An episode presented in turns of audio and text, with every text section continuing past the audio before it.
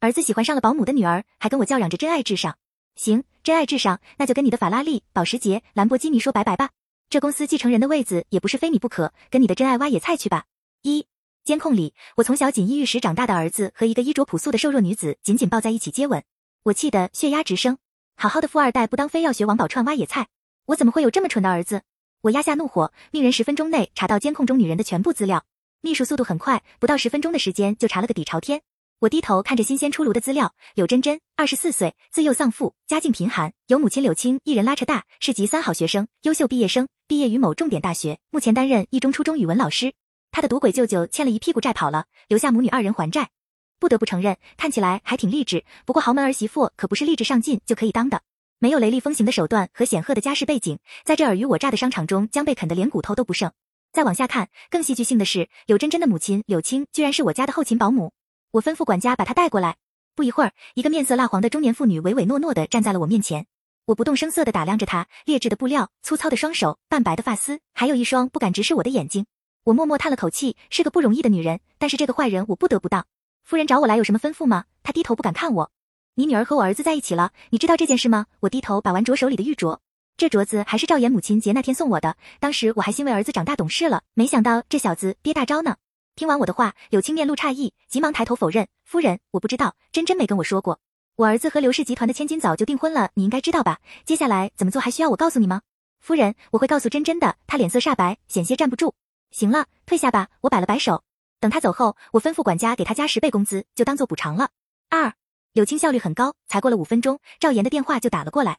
妈，你是不是跟真真的妈妈说什么了？他气急败坏，张嘴就质问我。我心一沉，这个逆子为了个女人，竟然连规矩都没有了。还记不记得我是他妈？没说什么，就提醒了一下，说你是有未婚妻的人。我皱起眉，手里不停翻着本季度直线下滑的财务报表。妈，我和真真是真心相爱的。赵岩情绪激动，你就不能成全我们吗？我差点被就气笑了，反问道：成全？成全我儿子和一个一穷二白的女人在一起？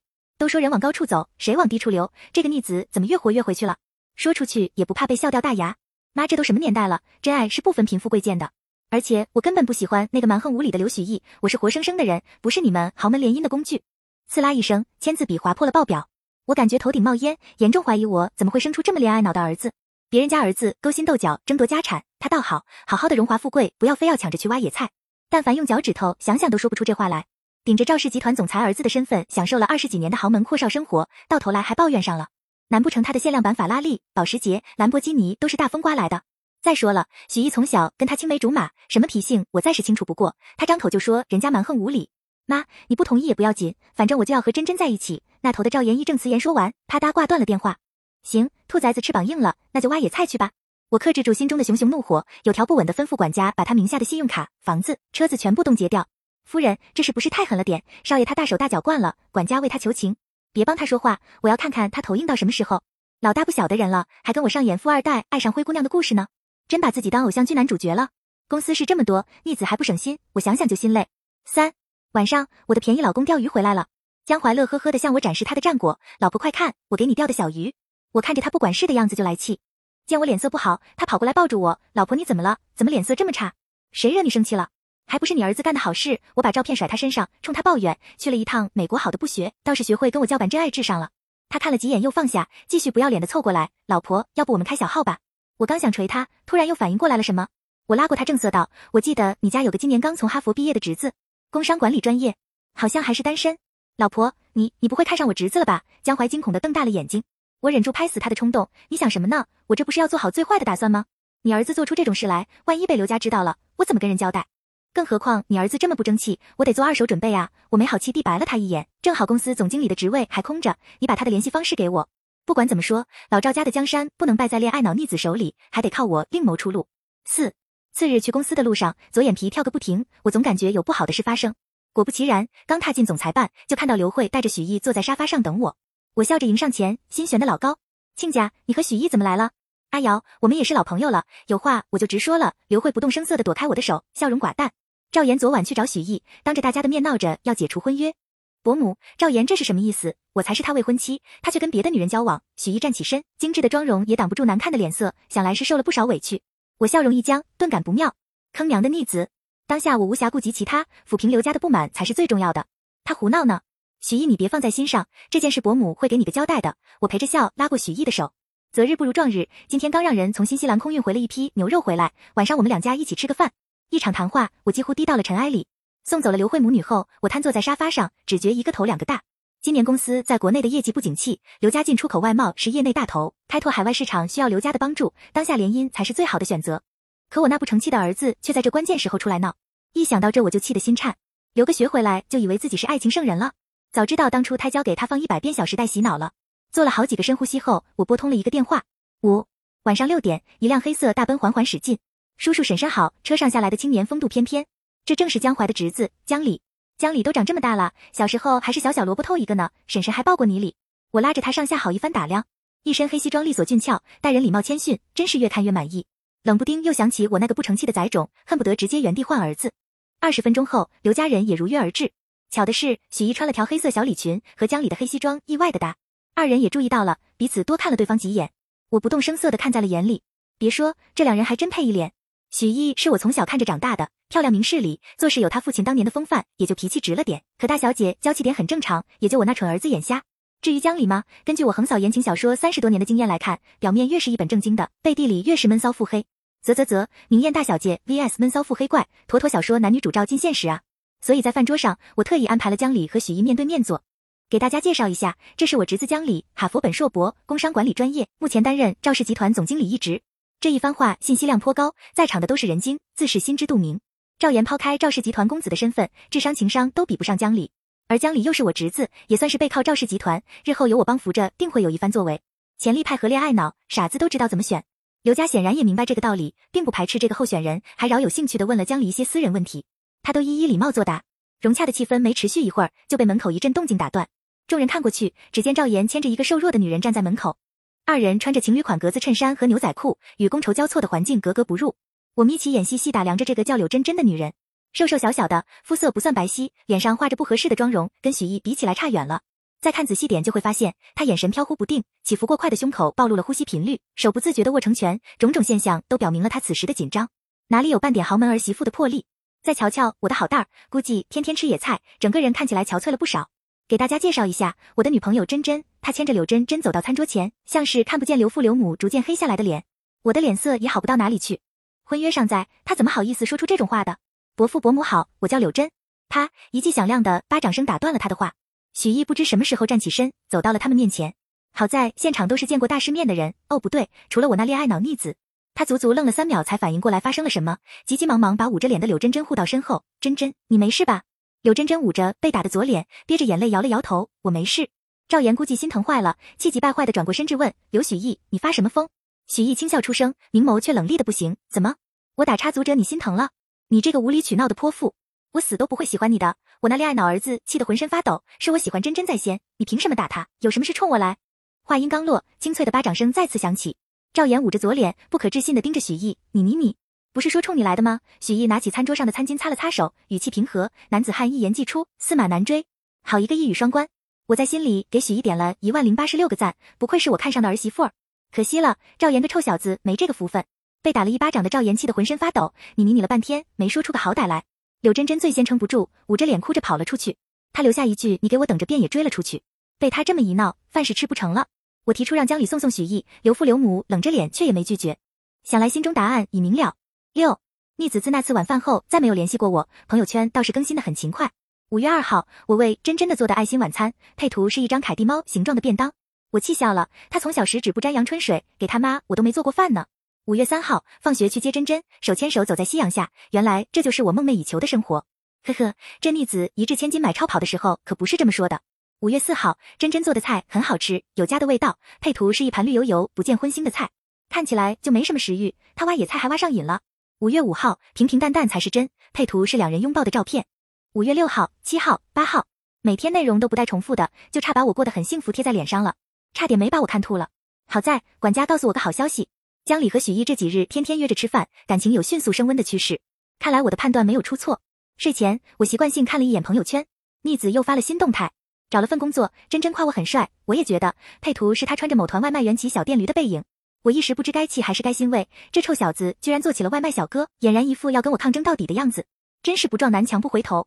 我看得心烦，干脆屏蔽了他。当晚我做个梦，梦到我爸病逝那会儿，大学毕业的我懵懵懂懂的接手了赵氏集团，结果刚上任没多久就被人暗地里使绊子，导致公司资金链断裂，差点没撑过去。那时江淮在追我，他是大家族不管事的老二，我对他没什么感觉，但为了家族利益嫁给了他。好在婚后生情，也不存在嫁错人这一说法。没多久我怀孕了，那会市场部开辟了新项目，羊水破的前十分钟我还在工作。生下孩子后就更忙了，月子都没做几天就三天两头到处飞，大部分时间是江淮和保姆带的孩子。后来赵岩上了学，在学校和刘家千金形影不离，放学还赖着人家不肯走。我问他是不是喜欢许毅，他一本正经的说超级喜欢，一番话逗乐了两家人。想着刘氏和赵氏是商业伙伴，能亲上加亲自然是最好的，干脆一拍即合就定下了娃娃亲。前面还好好的，谁成想这逆子到了高中就开始叛逆，谁的话都不听，对人家许毅板着一张脸，说话也不客气，做出来的事更是过分。我和他爸还以为是青春期到了，过一段时间就好了。结果他出国回来后，带回来了一个陌生女人。为了他要解除婚约，我不同意，他便和我断绝母子关系。梦戛然而止，我惊醒了，坐起身来，拿起床头摆着的相框，照片中是赵岩十八岁生日的照片，眉眼间出现了少年的长成。我叹了口气，逆子真是不让人省心。七和赵岩僵持的几个月里，我没再看他的动态，想让他吃吃苦头。期间刘慧来找过我一次，他明里暗里提起江里和许毅最近走得很近，我自然知道他什么意思，就顺水推舟提出换亲。谁知刘慧直接表示最好要挑个良辰吉日定下婚期，这下轮到我懵了，会不会太快了？一问清楚才知道，原来许毅和江里二人看对眼了。刘父对江里这个候选女婿也很是满意，我不禁挑眉，看来我的眼光没错，也就欣然应下了。有江里帮着管理公司，我就抽空亲自去了一趟灵隐寺。大师老神在在的算了一卦，说来年开春三月是个良辰吉日。三月竹外桃花三两枝，春江水暖鸭先知，倒是个好日子。当下是九月，还有六个月的时间准备婚礼，说长不长，说短也不短。碍于这次联姻容不得半点出错，所以由我亲自参与策划。最近公司开了新项目，加上要筹办婚礼，我忙得两脚不沾地，手机都没时间看。睡前得空看了眼手机，差点没心梗。赵岩打来了几个电话，我没接到，他就发来了短信：妈，真真怀孕了四个月了，再不结婚就要显怀了。我答应要给她办婚礼的。再说了，她怀着您的孙子，您忍心看着自己的孙子流落在外吗？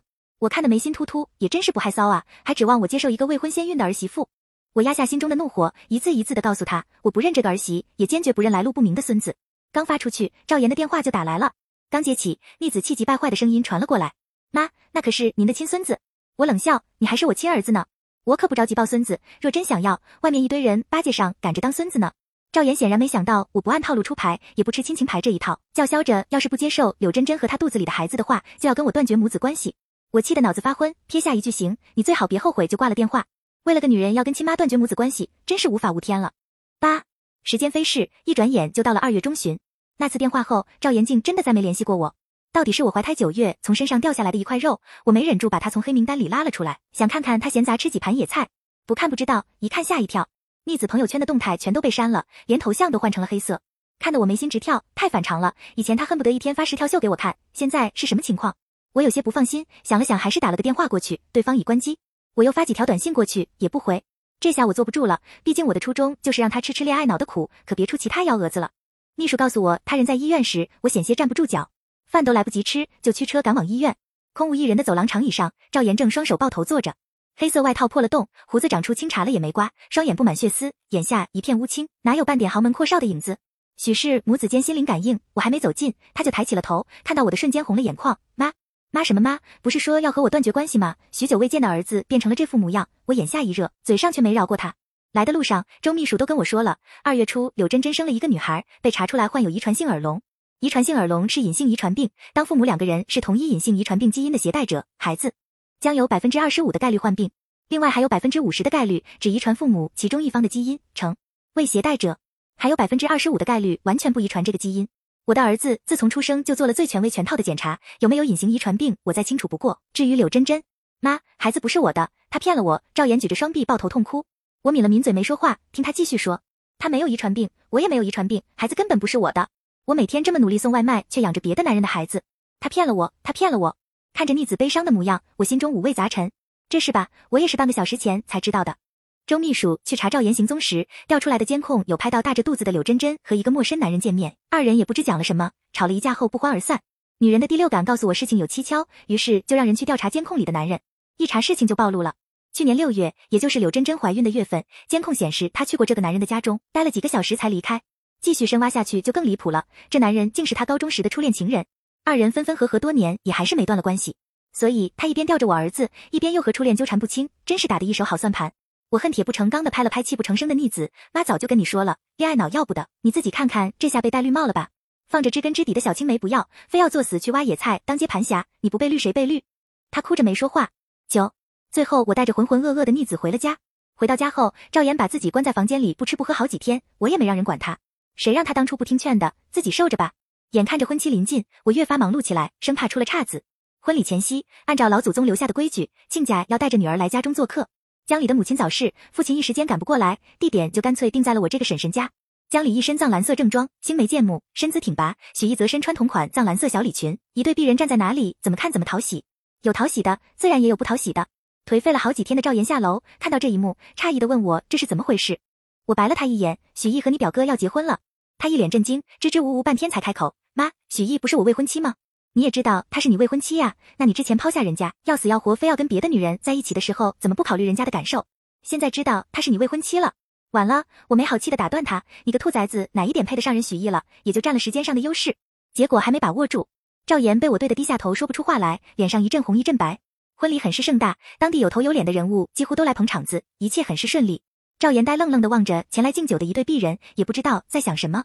我不禁翻了个白眼，臭小子后悔了吧？晚喽！十。婚礼过后，不知道是不是我的错觉，逆子好像变了一个人似的。桌上堆满了经济管理的书籍，每次一推门进去，就看到他在埋头钻研，还请了个老师咨询。出了限量版豪车，他也不买了，连看都不看一眼。商业聚会上，他沉稳内敛了不少，和每个人都能聊上两句。莫不是要深受刺激，决心做出改变了？没几天，我的想法得到了印证。某天晚上，赵岩主动找到我说，他想去国外新开的分公司，跟着基层学些真本领。闻言，我从一堆文件中抬头，见他表情严肃，半点没有开玩笑的样子。再次分别又是机场，第一次是送他出国，第二次又是送他出国。望着他离去的背影，我难过的红了眼眶。这一次，儿子好像真的要长大了。十一，赵岩是角，我叫赵岩，赵氏集团总裁的儿子。自打我有记忆以来，就是爸爸和保姆阿姨照顾我。因为我妈就是个雷厉风行的女总裁，想见她一面都很难。不过不要紧，我可以和玩具玩，任何玩具我都能得到。幼儿园有个很可爱的女孩子，老师叫她刘许艺。许艺真是个好听的名字。她喜欢扎着两个高高的翘辫子，穿着华丽的蓬蓬公主裙，穿着小皮鞋跑来跑去。别人欺负我，她会帮我出头。我喜欢跟她玩，所以她扭头时辫子就打在我脸上，我也不介意。每次放学，我都不舍得和刘许一分开。回到家，我抱着难得在家的妈妈，说我想去找刘许一玩。爸爸妈妈问我喜不喜欢他，我点了点头，超级喜欢。妈妈笑着点了点我的人头，说我人小鬼大，接着带着我去了他家做客。大人们不知道在聊什么，我依稀听到什么娃娃亲。长大后，我才知道什么是娃娃亲。身边的朋友知道后，都在背地里嘲笑我。我又气又恼，都什么年代了，还娃娃亲，俗不俗啊？所以我把怒火撒在刘许艺身上。她长开了不少，还是一样的漂亮，一样的傲气。但是我看到她就别扭。我要自由恋爱，才不要什么娃娃亲。为了让她离我远点，我故意在篮球比赛后接过其他女生递给我的水，故意在她的桌肚里放了她最害怕的毛毛虫。看她出糗的样子，我觉得好痛快。故意把她做的糕点随手给人，虽然味道不错，反正只要她不开心的事，我就很开心。回国后，回家的路上，我遇见了一个女孩，她独自一人拖着大大的行李箱，爬着上坡路，看起来很吃力的样子。那一刻，我想的是刘许毅才不会自己拿箱子，他只会使唤我帮他拿，鬼使神差的，我下了车。后来我们逐渐熟悉了起来。她叫柳真真，家境不好，但很上进努力，说话也很温柔，和刘许毅那个大小姐脾气一点都不一样。她温柔体贴，善解人意，刘许毅就从来不这样。自然而然的相处下来，我发现我好像喜欢上她了，于是我们在一起了。可我妈不同意。我跟我妈说，真爱没有贫富之分，可她根本不懂我想要什么。在他们眼里，我好像就是个联姻工具。我妈停了我名下所有的资产，但是没关系，我爱真真，真真爱我，这就够了。真真劝我和爸妈不要闹太僵，毕竟是长辈。我听进去了，所以带着她回来一趟家，想让我妈看看真真是个好女孩。但我没想到刘许毅也在，他不仅打了我，还打了真真。那一刻，我对他的厌恶到了极致。他们根本不懂什么是真爱。我跑出去安慰真真，让她不要难过，我会陪着她的。我不再回家，和珍珍搬到了一个租金不高的小公寓里，清汤小菜的生活也可以很美好。我把每天的日常拍下来发到朋友圈里，让我妈看看我过得很开心。由于珍珍每个月的工资都要帮着她舅舅还债，我也找了份送外卖的工作补贴家用。一个月不到的时间，珍珍告诉我她怀孕了，我很开心，打电话告诉我妈她要当奶奶了。可我妈一点都不激动，也不接受珍珍，甚至不愿意接受我。我觉得她好残忍，为什么连自己儿子的亲骨肉都不愿意接受？一气之下，我扬言要和她断绝母子关系，她还同意了。那一刻，我发誓，没了赵氏集团总裁儿子的身份，我也可以过得很好。为了给真真和孩子更好的生活，我每天马不停蹄的送外卖。真真很贴心，她理解我的付出，这让我觉得一切都是值得的。我一边照顾她，一边送外卖，每天辛苦却很幸福。九个月过去了，真真生了个女儿，我欣喜若狂，我要当爸爸了。但医生的一番话让我笑不出来了。孩子有遗传性耳聋，我愣在原地。医生告诉我，遗传性耳聋是隐性遗传病，当父母两个人是同一隐性遗传病基因的携带者，孩子将有百分之二十五的概率患病，另外还有百分之五十的概率只遗传父母其中一方的基因，成为携带者。我没有遗传病，真真也没有。孩子不是我的，真真亲口承认了，哭着求我原谅他。我问他那个男人是谁，他支支吾吾半天才道出实话，是高中时的初恋。我脑袋一片混乱，不知道事情怎么会变成这样。他怀着其他男人的孩子骗了我九个月，而我像个傻子一样被蒙在鼓里。我觉得一切都崩塌了。然后我妈来了，也不知道是怎么知道这件事的。她恨铁不成钢的安慰我：“妈早就跟你说了，恋爱脑要不得，你自己看看，这下被戴绿帽了吧？放着知根知底的小青梅不要，非要作死去挖野菜当接盘侠，你不被绿谁被绿？”好吧，这也不算安慰。就这样浑浑噩噩跟着我妈回了家，我把自己关在房间里不吃不喝，想着这九个月发生的点点滴滴，心里就阵阵难受。我妈没来安慰我，但她让管家给我播放王宝钏与薛平贵，一时间我脑袋里全是王宝钏笑着挖野菜的场景。晚上我睡不着，随手拿过床头柜上的书想催催眠，结果更睡不着了。野菜的 N 种做法，美味的野菜，野菜知识知多少？我觉得我妈是爱我的，但不多。昏昏沉沉了好几天，我有点撑不住了，下楼去找吃的，发现楼下好多人。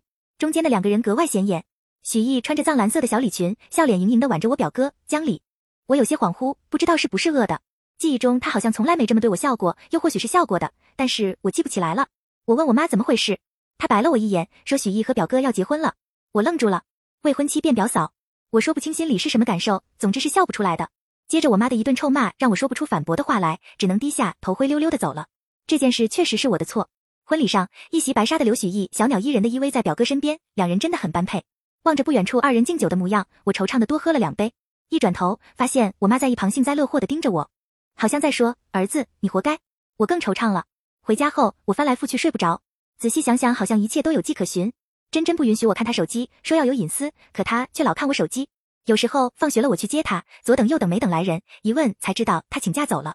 后来我在我妈找来的监控里看到了那个男人的模样。没我高，没我帅，我百思不得其解，自己到底哪里不如他了？我妈想了想，一本正经地说：“大概是脑子不好使吧。”我不行，我要改变，我要为今后的人生负责。于是我重新拾起以前被我嗤之以鼻的书本，虽然跟看天书一样，但我相信勤能捕捉。跟我妈去商业聚会，她熟练的举着高脚杯跟各路人士交谈。其实这么多年来，她依旧是记忆里那个雷厉风行的女总裁，但眼尾处的鱼尾纹，头上蹦出来的几丝白发，是岁月留下的痕迹。望着她谈笑风生的背影，我好像懂了什么。有些人生下来就背负着家族使命，我妈就是这样的人。外公去世后，她一人扛起了赵氏集团，为我遮风挡雨，给了我最好的生活条件。于是我也学着她的样子，拿起高脚杯，生涩的去学习如何成为一个真正的大人。所以得知我妈在美国开了分公司，我跟我妈说想过去历练自己。她盯了我好一会儿，我有些忐忑不安，怕她又呛我。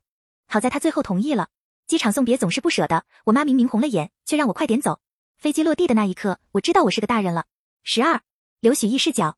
赵岩说要跟我退婚，理由是他喜欢上了一个叫柳真真的女人。他说她比我温柔小意，比我细心体贴，反正哪哪都比我好。说起那个女人时，他眼里闪着异样的温柔。我对此嗤之以鼻，同时真心觉得他眼瞎该治治了。希望他搞搞清楚，我和他可是从小定了娃娃亲的。生在这样的家庭，婚姻大概率是不能自主的，但也没什么不能接受的，因为我享受了豪门千金的一切。他说真爱不分贫富贵贱，少让我看不起人。可他好像不这么想，我一时不知道说什么。如果我没看到他身后停着的限量版超跑的话，晚上回到家，我把以前的东西都翻了出来，有从幼儿园到高中的照片，有儿童节他送我的礼物，有一起逃课玩娃娃机钓上来的娃娃。一开始我对赵岩也是有好感的，只是到了高中，不知道怎么回事，我和他娃娃亲的事情传开了。我觉得没什么，毕竟是事实。可他找到我，愤愤不平地说他要自由恋爱，不要什么娃娃亲。那一刻，我很想拆开看看他的脑子构造，这也不是我和他能决定的呀。很明显，他不懂这个道理。从那之后，赵岩对我的态度一落千丈。在篮球比赛后，他掠过我，接过其他女生递给的水。桌肚里毛毛虫不出意外也是他放的。明明小时候他会帮我抓掉衣服上的毛毛虫，还说要会保护我的。果然，男人的嘴骗人的鬼。他还把我做的糕点随手塞给别人，我恨不得在里面下点毒。中间还发生了好多好多事情，多到我都记不清了。或许就是从那时起，我对他的喜欢渐渐淡了不少。最后仅存的也就只有儿时的滤镜了。大人们都告诉我，赵岩这是青春期到了，过一段时间就好了。可只有我知道，他变了。切，变就变，本小姐也不喜欢他了。我堂堂刘氏集团千金，不必纠结一个男人，他不配。可是婚约尚在，我只能保持沉默。后来我妈带着我去找赵伯母说了赵岩要退婚这件事，伯母说她会解决的，还要我们晚上吃个饭，我也不好拒绝。晚上到了地方，我发现餐桌上多了一个男人，和赵岩不一样，他看起来成熟稳重。巧的是，我们穿了同色的衣服，有点像情侣。赵伯母笑着介绍说，这是他的侄子，名叫江里，哈佛本硕博，工商管理专业。出色的履历让我好奇的打量了他好几眼，确实不错。末了还强调他是单身。伯母这番话我也是懂的，我没什么看法，嫁谁不是嫁，不耽误我买买买就好。爸妈显然对他很感兴趣，问了好多问题，气氛还算融洽。饭吃到一半，赵岩来了，还带着他口中的女朋友。他拉着人走到桌前，对着众人介绍，说是这是他女朋友。这明显就是啪啪打我们刘家的脸。这口气我不能咽，气不过就打了两个人两巴掌。赵岩捂着脸，满脸的不可置信。我拿起餐巾擦了擦手，看什么看？没见过大小姐打人啊！最后那个女人捂着脸跑了出去，赵岩也追了出去。宴席不欢而散。临走时，伯母让江里送送我。爸妈没说话，算是默认了。好吧，那我也没意见，毕竟他长得挺对我胃口。车上，我直截了当的跟他坦白，家族联姻不需要什么感情，利益才是最主要的。他顿了顿，扭头看了我一眼，笑着说他也是，有自知之明就好。后面连着好几天，他都约我出去吃饭，关键吃饭就吃饭，穿这么帅干嘛？